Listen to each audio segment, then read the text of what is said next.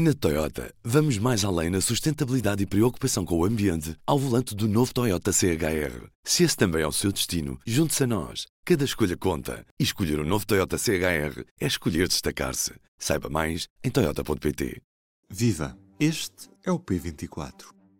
O confinamento condicionou fortemente a época de exames do ensino superior neste primeiro semestre. Um semestre que tinha sido passado de forma maioritária no ensino presencial fica definido por uma época de exames à distância. E à distância, os professores temem que a perda de controle do que se está a passar leve à ocorrência de fraudes. Neste P24, ouvimos uma história sobre uma tentativa de fraude nos exames do ensino superior, contada pelo jornalista Samuel Silva. Vamos ouvir. Há alunos do superior que têm estado a recorrer a explicadores ou a tentar recorrer a explicadores, uh, oferecendo dinheiro para que façam os exames que eles têm para fazer online por estas, por estas semanas. Isto era um assunto que já ia-se falando um pouco à boca pequena entre professores, entre estudantes, mas na verdade nunca tínhamos conseguido identificar uma história que nos permitisse escrever sobre isto. Sempre houve uma preocupação muito grande das instituições de ensino superior com a possibilidade de fraude nos exames que são feitos à distância. Nós já tínhamos escrito sobre isto em maio, sobre as medidas que as universidades tomaram, a utilização, por exemplo, de, de browsers próprios que bloqueiam o computador durante o período do exame, ou seja, durante aquele período do exame só podes estar a responder ao exame e não a fazer outra coisa, para evitar que os alunos uh, recorressem a outras ajudas. Mas, entretanto, criou-se aqui um, um, uma situação de alguma, e eu uso a expressão de um, de um, investigador com quem falei, de alguma paranoia, porque os professores começaram a ficar com cada vez mais reservas em relação aos alunos e, neste momento, foi, foi algo que nos foi contado de forma muito uh, transversal por, por, por, associações académicas, por professores, por investigadores. Há professores que, por exemplo, exigem que os alunos tenham não uma câmara ligada, à webcam do seu computador, por exemplo, mas duas câmaras, o computador e o telemóvel, para ter dois planos da mesma pessoa, garantindo que são efetivamente os, aqueles alunos, o seu aluno que está a fazer o exame e não um amigo, um colega ou até alguém que eles possam contratar. E, é, e esse é, o, esse é o, o arranque, digamos assim, é que há efetivamente efetivamente alunos a proporem a, a explicadores a pagarem-lhes uma determinada quantia para que naquela hora da frequência do exame sejam os explicadores a responder por eles, uh, alguns casos até um pouco delirantes, de contactar uh, pessoas uh, com carreiras de investigação, grande especialização nas respectivas áreas, porque quem, quem faz essa pesquisa uh, encontra, encontra os melhores, mas não percebeu, mas não, não percebeu sequer que, com quem é que estava a falar. E, portanto, eram, eram coisas que se iam falando e que agora nós conseguimos contar esta história. O caso que descobriste relata uma fraude bem sucedida ou que não, não chegou a acontecer? Que não chegou a acontecer, ou seja, o que não, isto chega-nos de explicadores que se recusaram a fazer mas que recebem, por exemplo, o, o explicador que me levou a, a, a pegar nesta história, recebi há uns dias uma proposta de um aluno que tinha uma eh, frequência de microeconomia dali a dois ou três dias e que lhe pedia ajuda diretamente para fazer, eh, ajudá-lo durante a frequência. E o, o explicador respondeu uh, de forma até bastante pedagógica, quer dizer que tem todo, teria todo o gosto em ajudá-lo a preparar a frequência, mas nunca a fazê-la.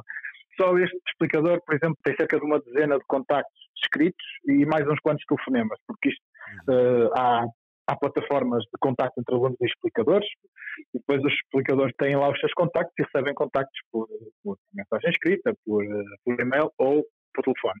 E temos outros exemplos de explicadores que deixam bem explícito no seu perfil nessa, nessas, nessas redes, nessas plataformas, que não estão disponíveis para ajudar os alunos a fazer os exames em tempo, em tempo real, que é isso que os alunos estão a, estão a sugerir. Não sei se tu uh, falaste depois... diretamente com alguma universidade que já detectou um, algum caso de fraude ou se neste momento são só suspeitas e não há ainda ninguém acusado. Não há ninguém acusado. Há suspeitas das universidades e há, acima de tudo, um, um, um clima de, de, suspeição e de paranoia mesmo, essa expressão que o, que o Paulo Peixoto, que é um investigador desta área, professor da Universidade de Coimbra, ele faz parte de um grupo internacional de pesquisa sobre fraude académica e plágio. Eh, ele fala mesmo nesta, nesta palavra de, de, paranoia, porque os professores estão tal modo desconfiados que não sabem, não sabem muito bem como responder a isto. Eu dava-te esse exemplo de que hum, muitos pedem aos alunos para ter duas câmaras ligadas durante os exames. Outra coisa que está a acontecer é que os exames estão a ser feitos, uh, por exemplo, perguntas de escolha múltipla, em que é dado um tempo muito curto para responder às perguntas. Como as perguntas são feitas através de, de um software próprio, não permitem aquilo que todos nós, quando já fizemos exames em, em, em papel, às vezes faria, fazíamos de uma pergunta em que, que não estávamos tão à vontade de saltá-la e depois voltar lá uh, adiante no, no, tempo do exame. Isso é impossível fazer em alguns dos, dos softwares que estão a ser usados, porque a pergunta tem que ser respondida naquele determinado tempo e, e é apresentada numa, numa determinada ordem e não é possível lá voltar. E isto está a causar algum, algum stress da parte dos alunos, terem que lidar com isto, e, o, e um investigador com quem eu falava também antecipava que vai resultar em, em notas piores, em, em, em, piores resultados académicos, porque os alunos não estão a fazer isto nem nas condições normais e os exames acabam por ser eles mesmos mais difíceis porque os professores estão de tal modo uh, desconfiados que acabam por, por criar exames, exames mais difíceis. É todo este ambiente, algum descontrole emocional que entre na relação entre os professores e os alunos, que aqui há poucas respostas. Uma, uma resposta, por exemplo, isto tem muito a ver com o que aconteceu este ano, ou seja, a, generalidade dos professores não contava que os exames uh, do primeiro semestre, as frequências e os exames do primeiro semestre, as avaliações em geral, fossem feitas à distância, porque o primeiro semestre correu relativamente bem, foi feito genericamente de forma presencial, portanto ninguém estava pre preparado para exames à distância. E de repente a decisão foi tomada um pouco em cima da hora, não é?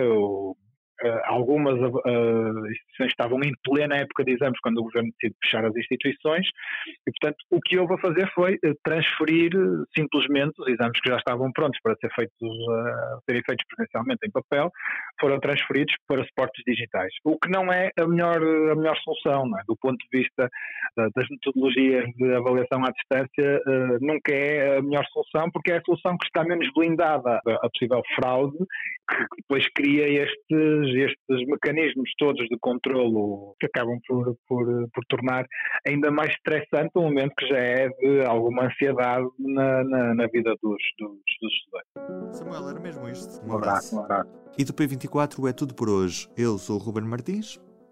Até amanhã. O público fica no ouvido.